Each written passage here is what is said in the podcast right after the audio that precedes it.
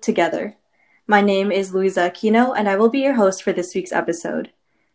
Today, I will be speaking with Christine, the head content creator for Peace of Mind Canada and an aspiring social worker from Edmonton, Alberta, who is also immensely passionate about generating awareness around youth mental health. Thank you so much for joining me today, Christine. How are you? I am doing so great. How about you? Doing good. Thanks for asking. Super excited to have you today. And to start off, I want to ask you to tell everyone more about yourself and why you chose to study social work. Yeah, thank you, Louisa. Yeah, um, so I pretty much was really interested with social work because of just helping people. You know, this is something I've been doing since I've been young, helping different people with disabilities, helping people just around my own community and school. And it's been something that I've noticed, especially with growing up. It's like mental health isn't a discussion that's talked about a lot. And seeing all these different issues worldwide, even right now, it's like I feel like I need to go help. So this is kind of my calling for it. That's awesome, Christine. I think social work is definitely very, very fitting for you. And I'm super excited for you to kind of get that started with your education and your career. That's awesome. Yeah, thank you. And so, why did you decide to volunteer with Peace of Mind Canada, and why are you interested in mental health advocacy? Yeah, so I was super inspired when I was looking at um, different organizations in Canada and kind of popped up. It was Peace of Mind, and I was like, this is kind of cool. So um, I kind of checked it out, and I was like, seeing that there was Haven 2020 happening. And I was like, well, I definitely want to be speaking at this, even though I definitely had so much anxiety going into it and I'm definitely not a public speaker usually. So this was like first time for like literally this.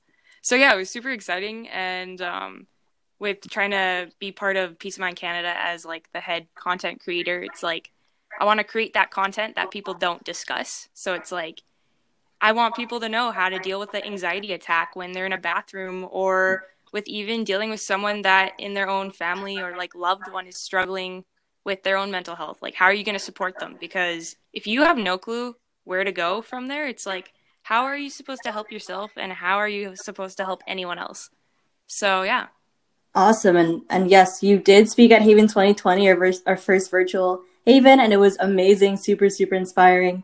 Um, i loved hearing you speak and i can't wait to hear you speak more about your story in the future um, is there anything? So is there anything in I guess your personal life that has made you super interested in mental health advocacy?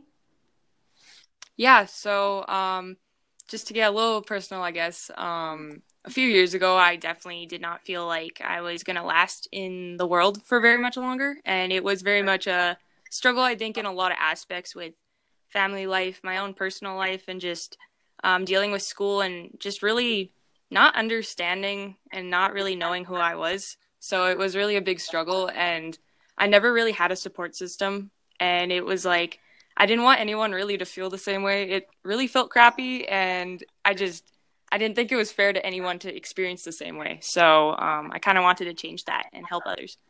I can definitely relate on that personal level, just wanting to make sure that no one feels the way that we felt. So again, thank you so much, Christine, for kind of sharing that little piece of your story. Um, I know it's not easy, so thank you for that. Um, so, being a post secondary student, um, I know it can be difficult and stressful, and it's even more difficult and stressful during a global pandemic. What are some ways that students can ensure they remember to take care of their mental health, and are there any particular strategies that you practice yourself?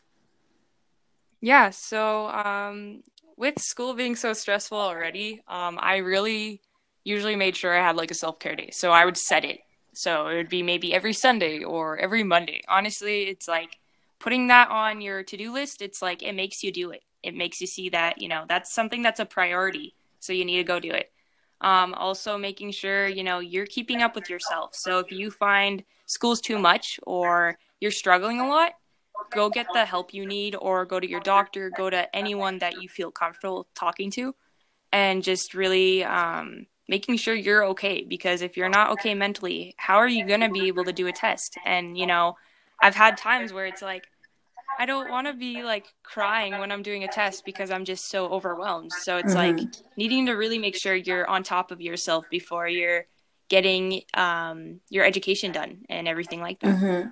and so you mentioned getting help um, i know for a lot of people that is one of the hardest parts um, as a first step to doing better for yourself. Is there anything that you particularly kept in mind when you were going through a hard time and something that kind of pushed you to get help and how that even worked and what that looked like? Yeah, so um, with wanting to become a social worker, it's like I need to make sure I'm 100% okay to, you know, be able to help others. And it was kind of like, well, no one else in my family talked about mental health. No one else went for the help in my family. So I was like, I think I need to be the first one to, you know, open up that door for everyone else and show that it's not that I'm weak that I want to go get help. It's because I need help and it's a great thing to do. So, mm-hmm. yeah. That's awesome. I, I read this, I think it was a tweet or a post on Instagram, and it said, um, This is something that's been going on in my family for so long, but I'm here to stop it. And and that's kind of the case when it comes to mental health, right? Where sometimes our parents or grandparents or older siblings, they don't necessarily get the help that they need. Um, and we have two choices, right? We have the choice to either follow in their footsteps or we have the choice to break the cycle and to do better for the people um, who are coming after us. So that's awesome. Thank you for sharing that that little piece about getting help. I know that a lot of people are struggling with that, so I hope that helps someone who's listening to kind of find that motivation to get that help. Um, yeah, definitely. And if you could give yourself, your younger self, one piece of advice pertaining to mental health, what would it be and why? Get help as soon as you think you need it, because I think I very much just kind of just did different things just to distract myself from whatever kind of pain I was feeling, but I never really went to go get help and I feel like I probably would have done a lot more of just being feeling better and doing better for myself if I just went for the help sooner. Mhm. And how did you know that you needed to get help and and kind of what were the warning signs that you feel like you wish you picked up on earlier? Yeah, so I pretty much was very much secluding myself. I kind of distanced myself from my friends. I was canceling out on soccer practice. I was not in the mood to do anything. There was no motivation and everything in my life I felt like kind of was just collapsing and I couldn't contain it in any way. So it just felt like it kind of was like I felt like I was crumbling. So it kind of was the last peak of, you know, I need to go get some help. Mm-hmm. And how are you doing now, Christine?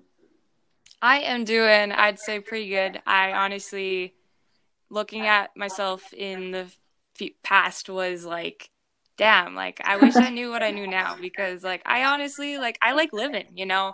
There's mm-hmm. birds and bees outside. Like, I'm vibing, I'm playing ukulele, I'm, you know, like, I'm just, I'm trying to live life because it's like, it's always like too short sometimes and i think you know you need to appreciate those moments that i never really did and it sounds so cheesy but it's like i really do appreciate like looking outside and seeing clouds and being able to like you know breathe and just you know just kind of appreciate that like once i was just kind of so lone little me and then kind of now just seeing like how beautiful the world is and kind of just letting my wings fly mm-hmm. love that and I guess the last question I have for you, Christine, is what advice would you give to other young people looking to give back or get involved in their community? Yeah, um, it's never too late to do it, so go do it. It doesn't matter what age you are, if you are 14, 13, 15, doesn't matter.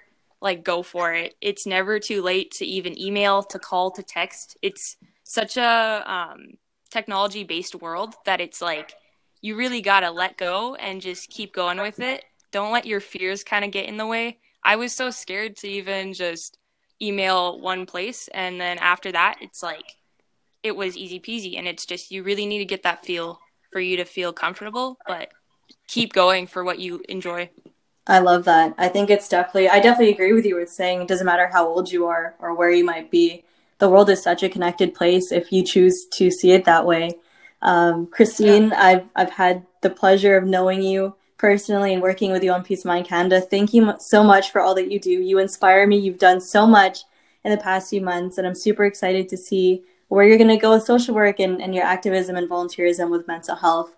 Um, thank you so much for joining me on today's podcast, Christine. You inspire me greatly. Um, it was amazing to get to know you and, and hear your story a little bit better through this podcast. I hope you stay safe and stay healthy and stay well along with your loved ones. Thank you so much, Louisa. Thanks, Christine, and thank you to everyone for listening to today's episode of Together. You can find our podcast on Apple and Google Podcasts, Spotify, Stitcher, iHeartRadio, and other platforms.